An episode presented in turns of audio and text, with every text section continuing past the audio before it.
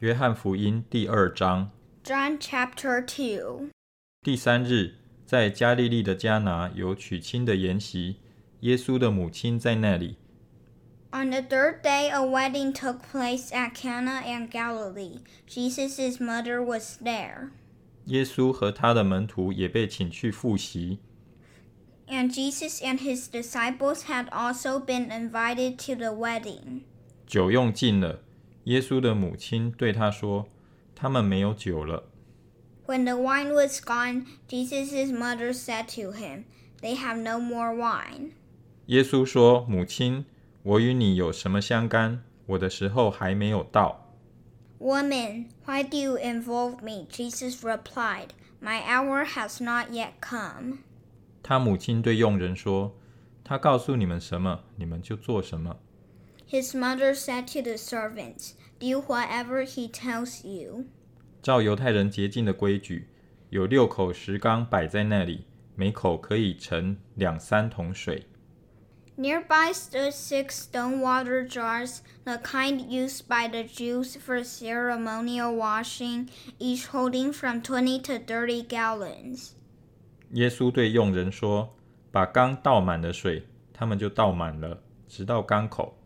Jesus said to the servants, Fill the jar with water. So they filled them to the brim.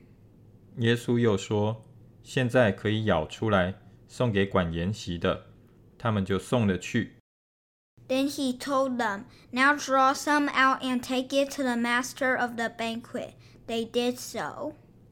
管筵席的尝了那水变的酒，并不知道是哪里来的，只有舀水的佣人知道。 管筵席的便叫新郎来。 And the master of the banquet tasted the water that had been turned into wine. He did not realize where it had come from, though the servants who had drawn the water knew. Then he called the bridegroom aside. 对他说：“人都是先摆上好酒，等客喝足了，才摆上次的。你倒把好酒留到如今。 and said, Everyone brings out the choice wine first, and then the cheaper wine after the guests had too much to drink. But you have saved the best till now. 这是耶稣所行的头一件神迹，是在加利利的迦拿行的，显出他的荣耀来。他的门徒就信他了。 What Jesus did here in Cana of Galilee was the first of the signs through which he revealed his glory, and his disciples believed in him. 这事以后，耶稣与他的母亲、弟兄和门徒都下迦百农去，在那里住了不多几日。After this, he went down to Capernaum with his mother and brothers and his disciples. There they stayed for a few days. 犹太人的逾越节近了，耶稣就上耶路撒冷去。When it was almost time for the Jewish Passover, Jesus went up to Jerusalem. 看见店里有卖牛、羊、鸽子的，并有兑换银钱的人坐在那里。 In the temple courts, he found people selling cattle, sheep, and doves, and others sitting at tables exchanging money. 耶稣就拿绳子做成鞭子，把牛羊都赶出店去，倒出兑换银钱之人的银钱， 推翻他们的桌子。 So he made a whip out of cords and drove off from the temple courts both sheep and cattle. He scattered the coins of the money changers and overturned their tables. 又对卖鸽子的说：“把这些东西拿去，不要将我父的店当作买卖的地方。” To those who sold doves, he said, Get these out of here. Stop turning my father's house into a market. 他的门徒就想起经上记着说：“我为你的殿心里焦急，如同火烧。” His disciples remembered that it is written, Zeal for your house will consume me.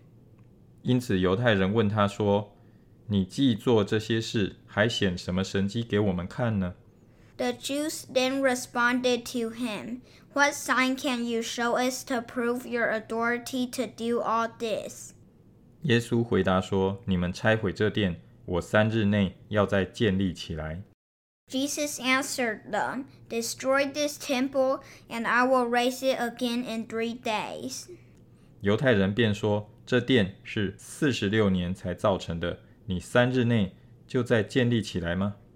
They replied, It has taken forty six years to build this temple, and you are going to raise it in three days?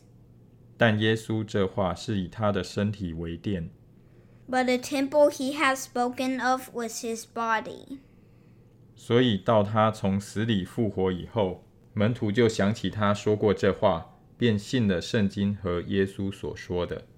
After he was raised from the dead, his disciples recalled what he had said. Then they believed the scripture and the words that Jesus had spoken. 当耶稣在耶路撒冷过逾越节的时候，有许多人看见他所行的神迹，就信了他的名。Now, while he was in Jerusalem at the Passover festival, many people saw the signs he was performing and believed in his name. 耶稣却不将自己交托他们，因为他知道万人。But Jesus would not entrust himself to them, for he knew all people. 也用不着谁见证人怎样，因他知道人心里所存的。He did not need any testimony about mankind, for he knew what was in each person.